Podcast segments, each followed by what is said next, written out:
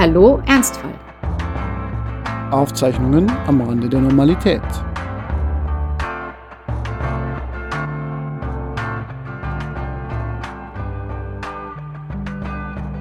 Hallo, eigentlich wollte ich diese Folge ja beginnen, indem ich sage, wir fahren Schlitten auf der Omikron-Welle.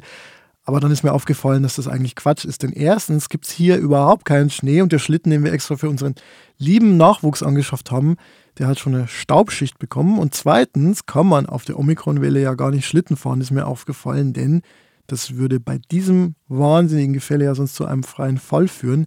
Hallo Judith, was ist denn der steilste Hang, den du jemals mit einem Schlitten heruntergefahren bist? Hallo Franz, auf Wellen fährt man nicht Schlitten, sondern man surft, um schon mal gleich den ersten Fehler hier äh, mal angemahnt zu haben. Sagst du eigentlich auch noch, du surfst im Internet? Wie Boris Becker? 1996 nee, aber man ungefähr? surft schon auf Wellen. Aber im Internet, äh, nein, im Internet wohne ich. Äh, Von Du wohnst im Internet. Das ist Ja. gut, weil wir werden später auch noch über das Thema Instagram reden und ich glaube, da kennst du dich sehr gut aus. Was sind so deine Lieblingsseiten? Antenne Bayern Chat oder Tumblr? Was ist, was ist gerade so heiß im Internet? Eine? Seite, die ich nicht aussprechen kann, die heißt Revelry. Das ist äh, ein Mekka für jede Strickerin und jeden Stricker weltweit. Da kann man äh, ganz wunderbar äh, sämtliche Strickmuster der Welt finden. Und ähm, das in Verbindung mit Instagram macht mich eigentlich schon ziemlich froh in meiner Freizeit. Aber ich bin tatsächlich auch viel in YouTube, ehrlich gesagt, weil man kann da so, man kann da ja so Videos gucken, für alle, die es nicht wussten. Echt jetzt? Ähm, ja, äh, mein, mein Rausschmeißer wird sich auch auf einen YouTube-Kanal beziehen, aber da sind wir ja noch nicht, sondern wir sind am Anfang des Das können wir auch Ganzen. Rausschmeißer machen. Also zum Beispiel ein spontaner Rausschmeißer zum Thema YouTube wäre äh, Explaining Computers.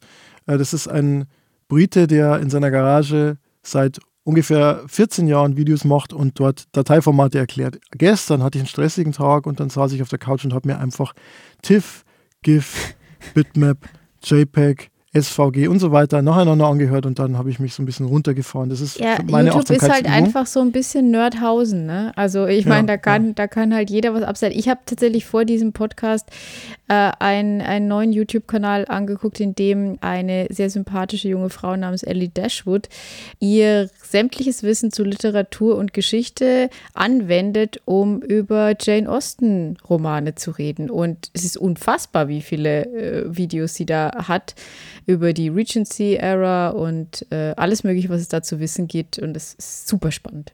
Bin Sehr begeistert. So, Rauschmeister wäre erledigt. Jetzt kommen wir zum Thema. Und das Thema passt. Ich habe, ich hab, weißt du, ich habe eine Überleitung und zwar YouTube zur Entspannung. Ja. Du ahnst, wohin es geht. Unterschiedliche Leute brauchen unterschiedliche Dinge, um sich entspannen zu können, um, um, sich, um sich selbst zu kümmern. Ja. Mhm. Okay, genau so machen wir es. Wir reden über Kerzen und Duschen. Genau, wir reden heute über ein Thema, das uns beide irgendwie beschäftigt hat in der letzten Zeit. Ich hatte das Vergnügen, darüber ein Essay zu schreiben und äh, ja, hoffe, dass der demnächst in einem Magazin veröffentlicht wird. Und du bist ja, wenn ich das richtig sehe, auch irgendwie gezwungen, dich mit dem Thema zu beschäftigen, nämlich Self-Care zu Deutsch, wobei das vielleicht nicht unbedingt dasselbe ist. Selbstsorge, vielleicht, kann man, kann man sagen. Ja, Ähm, es oder ist so ein bisschen Selbstfürsorge. Selbstfürsorge, aber, das, aber Selbstfürsorge klingt halt irgendwie mehr so nach einem staatlichen Konstrukt, fast so ein bisschen wie Wohlfahrt als Gegenteil. So Genau so nach dem Motto, ja, ich wohne ja in einer Wohnung, die wurde von der staatlichen Selbstsorge gebaut oder so. Ja, stimmt. Ja, ja, also, ähm, äh, aber dabei ist es natürlich die wörtliche Übersetzung von Self-Care. Genau, aber da sind wir ja schon beim Thema, weil das Spannende an dem Begriff ist ja, dass er so trendig ist eigentlich. Also klingt ja erstmal sehr harmlos. Sich um sich selber kümmern, ja, Self-Care. Und dahinter steckt halt eben eine Menge Sozialgeschichte und man kann, glaube ich, auch ziemlich viel über unsere Gesellschaft lernen, aber ich glaube, wir fangen wirklich auch mit diesem Thema Instagram an. Ist es wirklich so, dass Instagram voll ist mit Self-Care-Hashtags und damit verbundenen Pflegeprodukten und Fingernägel-Lack-Dingen oder wie, wie nennt man das überhaupt? Äh, Fingernagellack-Dingen. Du, kennst dich da ja, voll genau. aus, ich merke bin ich. Experte. Ich habe, ich habe Expertise. Ich, ey, weißt du noch, ich habe damals, ich habe, du hast mir einen Fingernagellack gezeigt von dir, ja, der war grün. Und dann habe ich gesagt, das ist British Racing Green, ja. Und dann warst du so unfassbar begeistert von mir, dass ich, weil es war wirklich British Racing Green. Ja, es hieß so tatsächlich, ja. Es Ja, eine hieß so. Ähm, das ist die Farbe für, für Jaguars, aber eben auch für Fingernägel. Naja, jedenfalls, Self-Care ist ja ein Thema auf Instagram. Viele Leute sagen, ich mache jetzt mal Self-Care im Sinne von, ich kümmere mich mal, ich lasse mir mal ein Schaumbad ein, ich mache mal ein Peeling. Machst du das eigentlich auch? Also Instagramst du über dieses Thema? Äh, nein. Also damit widerspreche ich aber gar nicht deiner These. Äh, ich mache das vor allem nicht, also ich käme jetzt nie auf die Idee, mich in der Badewanne zu fotografieren, das wäre schon das eine. Das andere ist, dass ähm, die Konstruktion äh, hier im heimischen Haushalt so ist, dass dem Kater die Badewanne gehört. Also nicht, weil er baden würde, Wasser ist jetzt eher nicht so sein Ding, aber sein Katzenklo steht genau darüber und er wirft äh, Streu in die Badewanne. Das hält den Rest der Wohnung ziemlich sauber aber die Badewanne ist nicht benutzbar. Wir putzen die ab und zu, aber man will sich da irgendwie nicht reinlegen. Das heißt zu der Frage, ob ich Schaumbäder nehme, nein, leider nicht. Ich mag das eigentlich, aber es hat sich jetzt in den letzten Jahren noch nicht so ergeben. Und damit wir nicht vergessen, dass es hier ja auch ein Krebs-Podcast ist, tatsächlich äh, ja. sollte ich während der Chemotherapie und vor allem dann während der Bestrahlung ohnehin äh, keine besonders heißen Schaumbäder machen, weil, äh, also nicht nur wegen der Hitzewallung und es unangenehm gewesen wäre, sondern einfach um die Haut nicht weiter zu beanspruchen. Und äh, so ist es, dass ich jetzt wirklich schon sehr, sehr lange kein Schaumbad mehr genommen habe. Jetzt, wo du sagst, hätte ich total Lust auf ein Schaumbad. Vielleicht muss ich irgendwie meinen mein Freund überreden, dass wir die Badewanne doch mal putzen. Hm. Also Schaumbad ist ja äh, für meine Frau im Begriff des Hedonismus. Das heißt, meistens mache ich es heimlich eigentlich, weil äh, sie, sie ist Protestantin und äh, ja, und, und man verstehen. muss ja auch sagen, dass, dass Schaumbäder sind ja auch äh, weiblich konnotiert. Ne? Also es gibt ja wenig äh, Moschusschaum, würde ich sagen. Also es ist ja dann doch eher so Lavendel, Zuckerwatte und äh, äh, süßlich. Ne? Damals, als ich noch MTV geschaut habe, äh, da gab es ja Markus Kafka, den coolen Typen, ja, den alle oh ja. Mädchen und Jungs bewundert haben. Und der hat irgendwann mal erzählt, er hat sich so ein schönes Bad gemacht mit Kerzen und dann ist er eingeschlafen und dann ähm, sind die Kerzen auf den Teppich gefallen und dann wäre er fast gestorben. Und dann dachte ich mir, cool, Markus Kafka macht Genussbäder, dann kann ich das wohl auch. Das ist jetzt Indie, weil Markus Kafka das macht. Aber speaking of Cancer, tatsächlich ist es ja so, dass es gewisse Dinge gibt, die du tun musst, um dich um dich selbst zu kümmern, weil du ja aufpassen musst, dass du nicht wieder krank wirst und aber auch, dass du deine Gesundheit so weit aufbaust, dass du ja wieder normal am Leben teilnehmen kannst, oder? Insofern müsste das Thema ja eigentlich auch für dich relevant ja, sein. Ja, also eher zweiteres, weil ähm, ich kann leider relativ wenig dafür tun, ähm, um nicht wieder krank zu werden. Also das ist einfach nicht sehr stark von mir abhängig. Ähm, alles, was ich tun kann, ist eine Tablette am Tag schlucken. Das tue ich. Das empfinde ich, nachdem die so viele Nebenwirkungen hat, jetzt nicht unbedingt als Self-Care. Man könnte es natürlich als das bezeichnen, im ganz existenziellen Sinne. Aber ähm, letzten Endes kann ich ansonsten nicht viel tun, um das Auftauchen oder Nicht-Auftauchen der Krankheit zu verhindern oder zu befördern. Immerhin.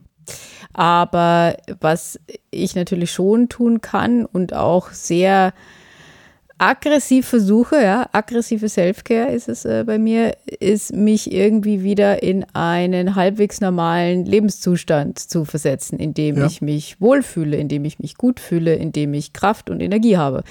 Das funktioniert noch nicht so, wie ich mir das vorstelle, also so, so gar nicht. Aber äh, es gibt natürlich einige Dinge, die ich ausprobiert habe. Und ich habe beim letzten Mal schon darüber geredet, dass ich äh, versucht habe, die Yoga-Challenge mitzumachen. Du hast mhm. dich damals schon sehr darüber amüsiert, dass äh, das Wort Challenge und Yoga eigentlich nicht zusammenpasst. Ähm, und damit hattest du auch sehr recht. Ich habe mich äh, äh, fünf, sechs Tage lang in den Zustand versetzen lassen, dass ich es jetzt tun muss, weil es andere auch tun. Ähm, äh, ich glaube, an Tag sieben habe ich dann beschlossen, dass mir mein Rücken wehtut und dass ich das jetzt doch so nicht mehr machen möchte und dass es auch okay ist. Ich würde sagen, es ist kein Oxymoron, sondern nur ein Paradoxon. Es ist so wie Kampfschweigen. Das geht auch. Aber es ist halt seltsam. Ja. Oder wie Gewaltlächeln. Es hat, sich, es hat sich auch seltsam angefühlt. Also in dem Sinne habe ich das dann wieder gelassen. Aber äh, wie du aus unseren sonstigen Gesprächen weißt, habe ich sehr, sehr viele Ansätze, weil ich wirklich alles versuche, damit es mir irgendwie besser geht. Und es könnte sein, also nur vielleicht, dass ich so viel versuche, dass äh, es äh, schon wieder zu viel ist. Aber ich finde, du hast einen Punkt angesprochen, der total wichtig ist, nämlich Selfcare ist eigentlich von der Wurzel her nicht so eine Luxusgeschichte, so nach dem Motto, ja, jetzt noch zum Abschluss, zur Krönung der Woche jetzt noch das Schaumbad, sondern es geht mhm. tatsächlich darum, sich wiederherzustellen oder sich ja. am Leben zu halten. Also historisch ist es ja so, dass es aus der Bürgerrechtsbewegung in Amerika kommt. Und da hat man gesagt, ja, wir und mit wir ist vor allem die schwarze Community gemeint, wir haben immer noch das Problem, dass wir diskriminiert werden. Damals gab es ja tatsächlich noch so eine äh, Unterscheidung zwischen Schwarzen und Weißen in den Krankenhäusern, auch bei der Behandlung. Und die Idee war ja, okay, wenn die staatlichen Einrichtungen, wenn die Krankenhäuser sich nicht genug um uns kümmern, dann müssen wir uns selbst um uns kümmern. Also aus der Not geboren quasi eigentlich. Genau, genau aus der Not geboren. Und auch aus der Not geboren ist so eine zweite Richtung, aus der dieser Begriff auch kommt, und zwar aus der Medizin. Also so Leute wie Psychotherapeuten, Ärzte, die sind ja total stark einem emotionalen Stress ausgesetzt. Und da dann zu sagen, ja, wir müssen erstmal auf uns selber achten. Wir können jetzt nicht immer 70 Stunden Schichten schieben, weil sonst werden wir kaputt. Und wenn wir kaputt sind, können wir anderen Leuten nicht helfen. Also wir müssen uns wiederherstellen. Das ist so die zweite begriffliche Richtung, aus der eigentlich Selfcare kommt. Und insofern könntest du es vielleicht auch mal deinem Freund sagen, dass der auch mal Selfcare machen muss. Vielleicht macht er das auch. Ich glaube, bei ihm ist Selfcare eher so in der Computerspiele-Richtung angesiedelt, oder? Ich glaube nicht, dass er möchte, dass ich darüber spreche. Okay, dann tun wir es nicht.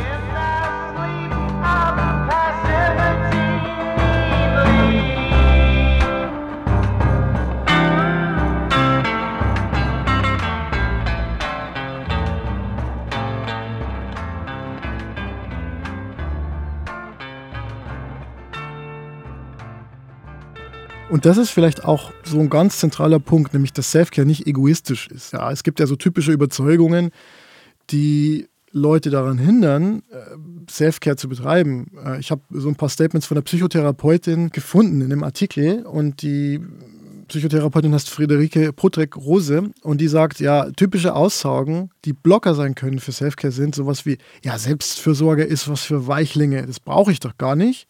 Oder ich muss erstmal meine Arbeit auf die Reihe kriegen, bevor ich mich um mich selbst kümmern kann. Also erstmal Leistung und dann darf ich mich um mich selber kümmern. Obwohl es ja eigentlich andersrum ist, dass ich, um Leistung bringen zu können, in einem Zustand sein muss, in dem es mir gut geht. Oder, drittes Beispiel, ja, dafür zu sorgen, dass es anderen gut geht, das ist mein größtes Glück. So im Sinne von, ja, für mich ist das gar nicht relevant. Ich bin halt ein altruistischer Mensch. Also zu verstehen, dass Selfcare nicht egoistisch ist, sondern dass es die Voraussetzung ist, um anderen zu helfen, ist, glaube ich, ganz, ganz wichtig. Und das sagen alle Psychologen. Aber, was ja mein ja. Lieblingswort ist, in dem Sinne, in dem du das jetzt sagst, geht es ja eigentlich nur darum, wie äh, schaffe ich es, mich, meinen Körper und vielleicht noch meine Seele möglichst leistungsstark äh, zu halten, um dann wieder in den Verwertungsprozess eintreten zu können. Und das ist, äh, finde ich, wieder so ein neokapitalistisches Ding, dass man halt irgendwie sagt, man muss möglichst gut funktionieren. Und äh, dann ist Self-Care halt eigentlich auch nur ein Mittel der äh, Produktionsmittelerhöhung. Wieso klinge ich in diesem Podcast eigentlich immer, als hätte ich viel Marketing? Wie so eine Marxistin? Ich, ich weiß, nee, ja. eigentlich war ich das nie. Äh, nee, aber, aber, weißt du, das, ich musste daran denken, ähm, ich habe neulich mal einen Wikipedia-Eintrag zum Thema Existenzminimum gelesen und es gibt einen Ökonomen namens Marshall, der Anfang des 20. Jahrhunderts. Aber nicht ja der genau vom Plan, oder doch? Nee, nee, nee, das war der amerikanische Außenminister. Ich habe die auch verwechselt. Nee, nee. Das ist ein Ökonom, der auch so hieß und der halt einfach auch darüber gesprochen hat, dass du halt einfach so Arbeitern, so einfachen, ungelernten Arbeitern ja ein Mindestmaß an Essen und Kleidung und Wärme geben musst. Und das, das ist aber nett von. Ja, damit die halt funktionieren.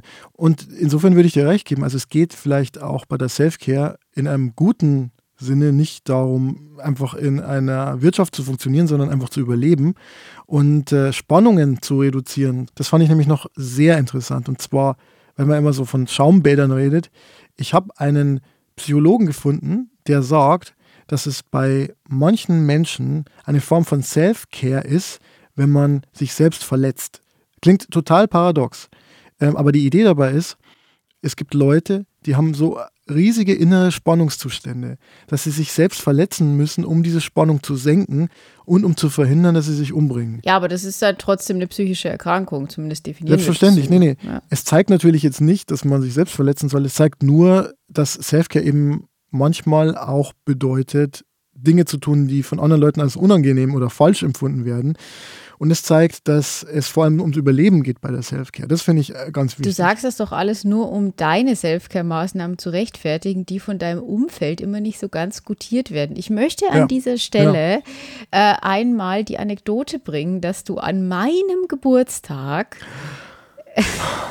arbeiten gefahren bist. Und ich werde es dir ewig vorhalten, ja? Nein, nein an meinem Geburtstag bin ich arbeiten gefahren. Das ja, war ja aber an meinem auch. An beiden. Ja, an beiden. Ja. Also eigentlich grundsätzlich. Fußnote. Unsere beiden Geburtstage sind, wie es bei guten Podcastern üblich ist, aufeinander abgestimmt und folgen aufeinander. Ja, und wir hätten wunderbar vom einen in den anderen reinfeiern können, wenn du nicht immer hättest arbeiten müssen. Arbeiten ist eine schöne Form von Selfcare. Ich plädiere ja tatsächlich dafür, dass man sich selber aussuchen kann, was man macht, um sich um sich selbst zu kümmern. Ich habe zum Beispiel auch noch eine Anekdote von einem Kumpel von mir, der hatte mal einen Professor, der einfach LKW gefahren ist. Ich glaube, vielleicht habe ich es auch schon mal erzählt in diesem Podcast. Also im, in den Sommerferien einfach mal LKW gefahren, irgendwas ausgeliefert und so. Und dann war der wieder ein Mensch, als das Semester wieder losging. Und ich finde, jeder sollte das machen, wie es ihm passt. Meine Selbstcare besteht darin, zu podcasten, pod zu casten. Und äh, eigentlich auch nicht mehr so viel zu arbeiten wie früher. Das war in meinen 20ern ein Problem, glaube ich.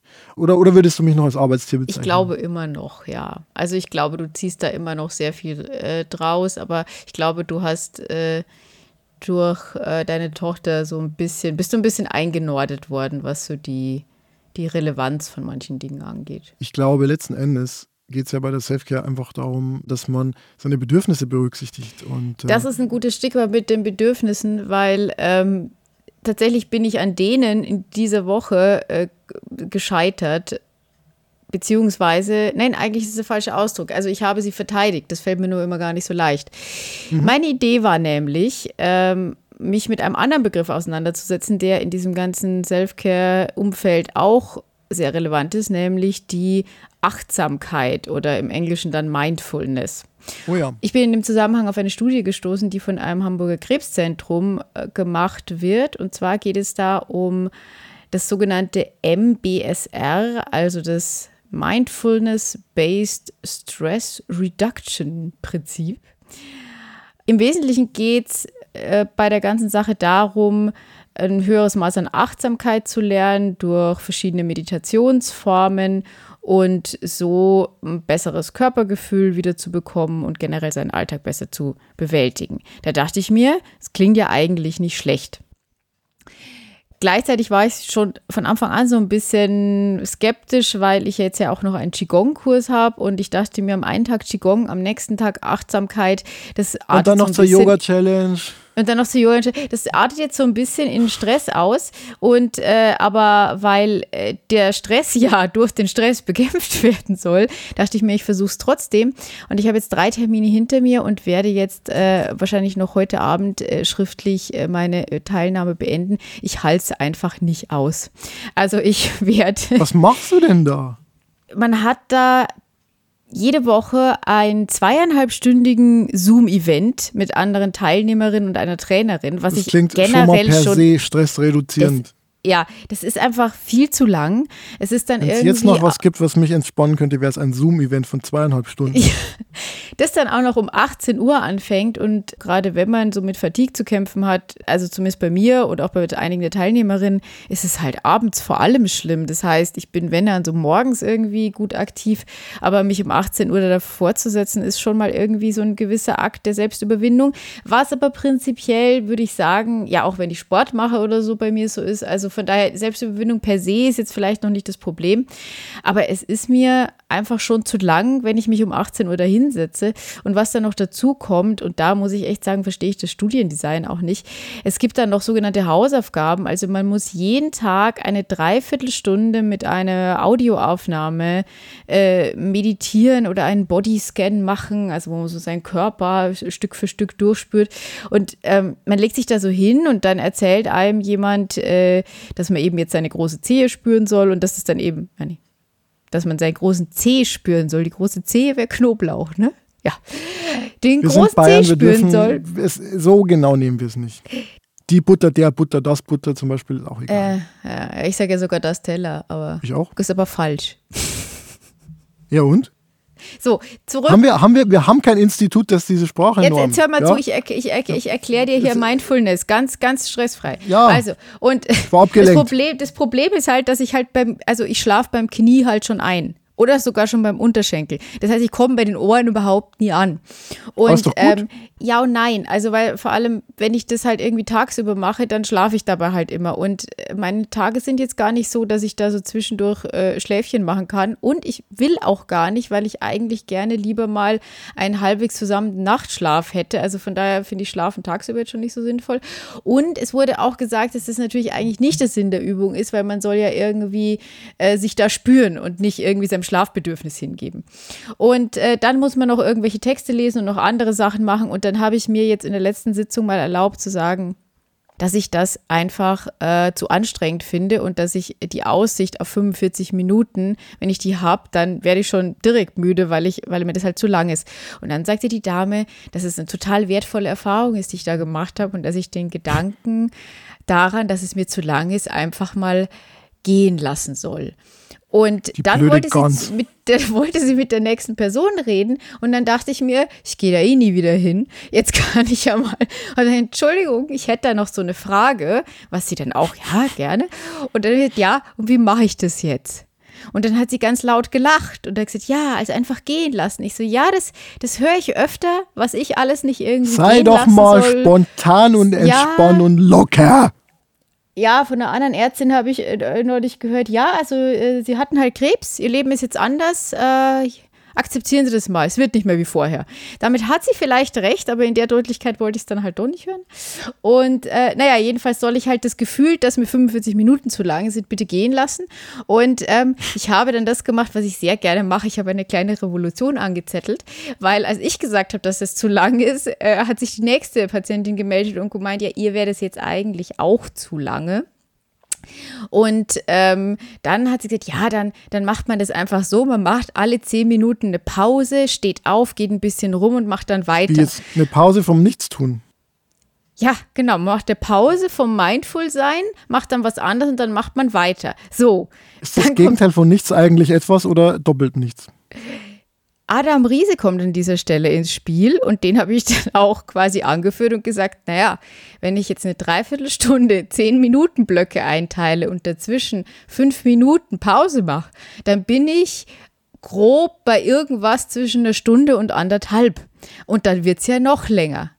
Und dann äh, meinte sie, also was denn das für ein Gedanke sei. Und als dann wieder jemand anders gesagt hat, ja, den Gedanken hätte sie jetzt auch gerade gehabt, wurde dieses Thema äh, abgebrochen mit der Aussage, dass halt Judith, ne, die, die es nicht anders hinkriegt, die könnte es vielleicht auch kürzer machen. Aber alle anderen dürfen das Also nicht du hast quasi eine Achtsamkeitstrainerin zur Eskalation gebracht. Das finde ich super, Judith. Ja, ich finde auch. Ich finde Weißt auch. du, ich glaube, für dich. Hilft nur noch eines, nämlich, ich nenne es die AOK-Methode. Ich habe nämlich bei meiner Recherche zu Selfcare habe ich ähm, eine Seite gefunden von der AOK, die sind da relativ, äh, ich sage jetzt mal, basal, was diese Dinge betrifft und die sagen einfach, okay, folgendes machst du bitte. Achten Sie auf das, was Sie essen und was Sie trinken. Schlafen Sie ausreichend, bewegen Sie sich möglichst viel. Pflegen Sie Freundschaften und andere soziale Kontakte. Und so sehr wir darüber jetzt lachen, ich glaube, wenn wir diese vier Häkchen setzen, dann ist der Rest wurscht und dann brauchen wir keinen Qigong mehr. ist meine These. Meine These. Ja, also ich meine, da könnte man jetzt einwenden, und das ist ja mein Job in diesem Podcast, dass halt gerade Corona ist und das alles nicht ganz so einfach ist und äh, dass diese Dinge, wenn man in Ernstfallsituationen des Lebens ist, nochmal schwieriger sind. Aber letzten Endes hast du natürlich trotzdem äh, irgendwie mit diesen Grundsatzforderungen der AOK da recht. Die Frage ist halt, wie man es im eigenen Leben umsetzt. Und das ist ein Vorwurf, den ich an dieses ganze Self-Care-Movement halt schon machen würde, ist, dass die Antwort auf diese Frage eigentlich immer ist Konsum. Also man kauft sich äh, entweder die noch bessere Yogamatte oder äh, natürlich die Duftkerze oder ne, es ist ein, ein riesiger Markt, was man da alles machen kann, die von den Nahrungsergänzungsmitteln gar nicht anzufangen. Und damit will ich gar nicht sagen, dass Konsum per se immer schlecht sein muss oder nicht glücklich machen kann. Konsum kann definitiv glücklich machen. Das merke ich zum Beispiel immer bei dem echten Self-Care-Akt bei mir, nämlich mir neue Strickwolle zu kaufen. Das macht mich tatsächlich jedes Mal sehr, sehr glücklich. Und ähm, von daher, ja, das funktioniert, aber ich glaube, es geht halt darum, was die eigenen Bedürfnisse wirklich befriedigt und nicht, was einem gesagt wird, was die Bedürfnisse wohl sein müssten. Ja, und deswegen trifft auch das zu, was der gute alte Platon gesagt hat, nämlich das Selfcare. Also er hat natürlich nicht von Selfcare gesprochen, aber inhaltlich nicht hat das gemeint. Selfcare in der Höhle. Vielleicht so, so Höhlen, Höhlentreatment, während man die Ideenschau. Äh genau, mit Fangopackungen, die Schotten der, der ich, äh, äh, hast du dich nicht mal gefragt, äh, warum die beim Höhlengleichnis, wenn die einen Spiegel hätten und den einfach mal hochhalten würden, ja, dann ganz hätten ehrlich, sie gesehen, oder, dass draußen eine Welt ist. Ja. Sollen wir jetzt das Höhlengleichnis irgendwie Ey, ganz ehrlich, und, und so, so Videokameras kriegst du bei Amazon im Viererpack für, für 40 Euro und da dann irgendwie immer so dieses Ding mit dem Schatten. Naja, gut, ja, aber vor allem, vor allem eine Glasscherbe hätte ja vielleicht auch schon äh, geholfen. Für alle, die sich fragen, worüber wir jetzt reden, ähm, wir könnten jetzt das Höhlengleichnis Höhlengleichnis von Platon erzählen. Es tut aber wirklich für unser heutiges Thema nicht das Geringste zur Sache. Deswegen würde ich an der Stelle einfach Wikipedia. Was ich eigentlich sagen wollte, ist nämlich, dass für Platon Self Self-Care mit Selbsterkenntnis zusammenhängt. Ja, ist meine These. Und zwar in Platons Dialog Alkibiades 1 heißt es, diese Sorge für uns bedarf aber der Selbsterkenntnis. Sich auf das Seinige verstehen ist die Voraussetzung dafür, das, was die anderen betrifft, zu verstehen und ein politischer Mensch zu werden. Also das heißt, ich erprobe an mir eine gewisse Sorgfalt, ich versuche mich zu erkennen und das macht mich zum besseren Mitmenschen und damit auch zu einem besseren Menschen in der Polis, also in der Gemeinschaft. Und das ist, glaube ich, ein so cheesy, perfekt abgerundetes Schlusswort, dass Judith jetzt wieder so einen Grundhass bekommt darauf, dass ich wieder predige, dass wir eigentlich nur noch eine Wahl haben, nämlich den Rausschmeißer jetzt zu bringen. Rausschmeißer. Wir hatten das Thema YouTube und YouTube-Kanäle ja heute schon am Anfang der Sendung und ich habe ja auch schon verraten, dass es bei mir um einen YouTube-Kanal im Rausschmeißer geht. Diesen Kanal habe ich erst vor kurzem entdeckt. Den hat der Algorithmus irgendwie in meine äh, Vorschläge gespült und Martin und mich hat es komplett gepackt und wir haben jetzt schon mehrere Abende mit diesem Kanal verbracht. Und zwar hat er den nicht besonders catchy Titel How to Renovate a Chateau oder Chateau, wie es gerne gesagt wird. Und zwar sind da Anna, eine Britin, und Philipp, ein Südtiroler. Die beiden haben sich in Paris ähm, bei der Arbeit kennengelernt. Sie hat irgendwie Modedesign studiert und ähm, Grafikdesign, glaube ich, auch. Und er ist ein Filmemacher. Und äh, die beiden haben anscheinend mehrere Wohnungen irgendwie renoviert äh, und da ihre Liebe zu diesem Thema entdeckt und dann sich irgendwann dazu entschieden, ein französisches heruntergekommenes Chateau in der Normandie zu kaufen. Also so das, was sich viele Leute während der Pandemie überlegt haben. Um es gleich zu sagen, überlegt. wie die das überlegt, wie sich die beiden das genau leisten können und wie das finanziell aussieht, wir verstehen es nicht so ganz. Ich ähm, glaube, dass man sowas ziemlich günstig bekommt. Ich sehe da auch gerne mal solche Dokus in dem Zusammenhang. Und das ist ja so ein Millionengrab, dass, glaube ich, einem ja, das oft nachgeschmissen wird. aber die, so die haben auch tatsächlich muss. ein ziemlich großes Land irgendwie dazu gekauft. Vielleicht war da irgendeine Erbschaft dabei. Also es brauchte einfach schon ein ziemliches Grundkapital. Aber darum geht es jetzt nicht. Die beiden sind nämlich, egal ob sie nur reich oder nicht reich sind, tatsächlich grundsympathisch und auch sehr humorvoll. Und der Plan war, dieses Schloss anzufangen zu renovieren, Gästezimmer reinzubauen und quasi ein Hotel oder eine Ferienunterkunft draus zu machen und quasi Stück für Stück zu renovieren und mit den Einnahmen die weiteren Renovierungsschritte zu finanzieren. Das fiel ihnen 2019 ein. 2020 im Sommer haben sie eröffnet und dann kam auch in Frankreich der erste Lockdown. Und seitdem geht es so. Und sie haben dann erst 2021, wahrscheinlich auch ein bisschen so aus Geldmangel und Verzweiflung, angefangen, einen YouTube-Kanal zu machen über diese Renovierung. Das Schöne ist, wie ich ja schon gesagt habe, der Philipp ist Filmemacher. Das heißt, diese Videos haben auch eine gewisse Qualität, auch einen gewissen dramaturgischen Aufbau, wie ich äh, sehr positiv feststellen kann. Und ähm, es macht einfach wahnsinnig Spaß, den beiden dabei zuzugucken. Sie haben zwei kleine Kinder, die erfreulich wenig vorkommen. Und das sage ich nicht, weil ich äh, Kinderhass äh, ausleben will, sondern weil ich es immer problembehaftet finde, wenn man seine, seine Kinder, vor allem wenn sie sehr klein sind, so im Internet das ausstellt. Und ähm, jedenfalls erlebt man, was sie in diesem Haus an Renovierungen äh, und Renovierungen Wohnungspannen haben, was sie auf diesem Grundstück finden. Und das Schöne ist, weil es gibt solche Sendungen ja auch, sage ich mal, professionell von äh, Fernsehanstalten und so weiter. Aber es empfällt dieses ganze nervige Werbeeinschubzeugs und diese skandalbehaftete, wo dann immer gesagt wird, was sie noch nicht wussten und diese ganzen Sachen. Das kommt da einfach nicht äh, vor, sondern es ist wirklich sehr, sehr charmant gemacht und ähm, äh, wie gesagt, es hat uns in diesen Strudel gezogen und wir haben jetzt angefangen, vorne bei den Videos anzufangen und äh, ich, ich glaube, wir haben noch etliche Abende vor. Ist dir eigentlich schon mal aufgefallen, dass Renovierungsgeschichten immer mit dem Satz anfangen, der Plan war eigentlich, Punkt, Punkt, Punkt. Und irgendwie geht es dann doch immer anders aus. Aber das ist ja vielleicht So fängt doch jede gute Geschichte übers Leben eigentlich an. Oder auch jede schlechte, so wie meine. So, eigentlich war der Plan und dann kam der Krebs. Aber und dann kam der so Ernstfall. Halt und dann kam der Ernstfall.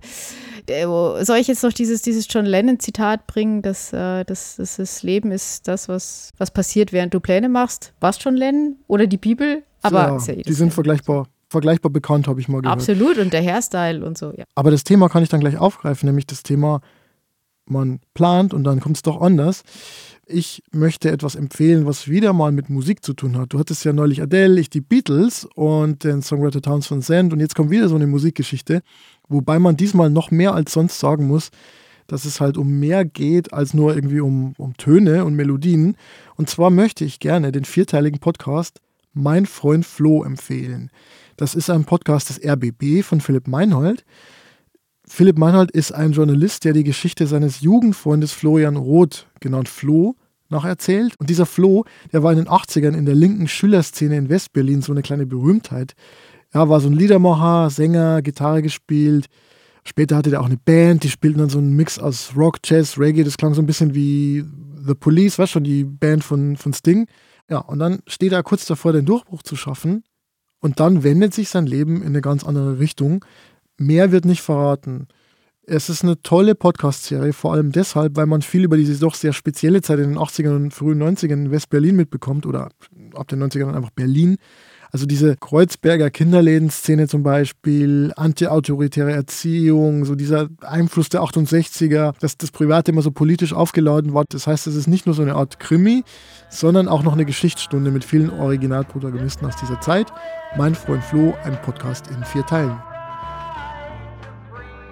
Was ist denn heute dein tagesabschließendes Selfcare-Ritual? Hast du eins? Ja, also ich werde mich mit meinem Baby-Yoda ähm, auf die ich Couch legen. möchte für die äh, Zuhörerinnen und Zuhörer erklären, dass er äh, damit nicht seine Tochter meint, sondern wirklich ein Kuscheltier. Aber die redet auch so ähnlich. Ja, also das heißt schon, schon, schon deutsch irgendwie, aber noch nicht so ganz sortiert. Insofern, ja, vielleicht doch erstmal die Tochter und dann der Baby Yoda. Wenn die Tochter schon schläft, dann kommt der Baby Yoda. Und äh, was ist bei dir? Ich habe äh, beschlossen, aus den Garnresten, die sich äh, in meinem Wolllager befinden, einen sehr bunten Schal zu machen. Ähm, ich bin da ein bisschen außerhalb meiner Komfortzone, weil ich eigentlich gar nicht so viele bunte Sachen trage, aber ich möchte jetzt mal ausprobieren, ob es äh, vielleicht eine Option ist, ein bisschen mehr Farbe in mein Leben zu bringen. Das sagen eigentlich nur alte Menschen. Das stimmt. Ja, dann stricke ich doch wieder schwarz. Macht es. Nein, schwarz stricke ich nie. Das ist die Hölle. Das kann man abends überhaupt nicht machen. Also Sieht man das überhaupt? Nee, schwarz stricken ist echt kein Spaß. Also ich gehe jetzt mein geistiges Alpaka streicheln und äh, wünsche allen einen schönen Tag. Tschüss. Tschüss.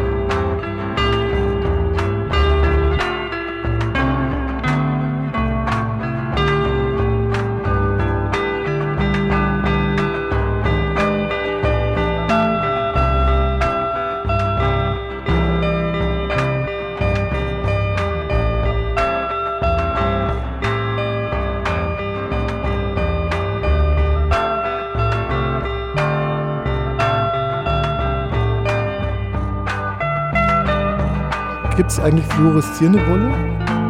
Stimmt, aber die will ich nicht anhaben. Sieht All natural und so, wegen der Self-Care. Sieht ne? aus wie Kraftwerk beim Konzert.